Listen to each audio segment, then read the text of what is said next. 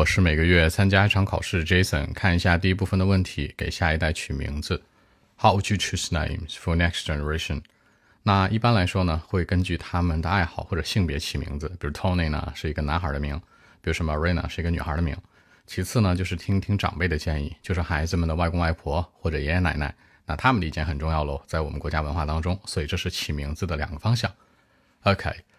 Uh, actually, I'll try to choose names according to the interest, maybe, like uh, Tony for boy's name, a Marina for girl's name. And more importantly, in my culture, the baby's uh, grandparents' advice can be more important, you know.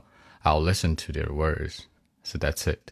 那根据爱好，according to the interest，小宝宝有什么样的爱好？那些 infant 这些小婴儿有什么样的爱好呢？可能他们有的人生下来喜欢玩笔，有的男孩或者女孩喜欢画画什么的，对吧？所以说根据这个来起名字是 OK 的。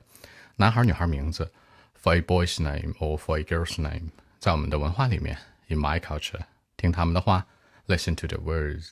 更多文本问题，微信 b 一七六九三九一零七。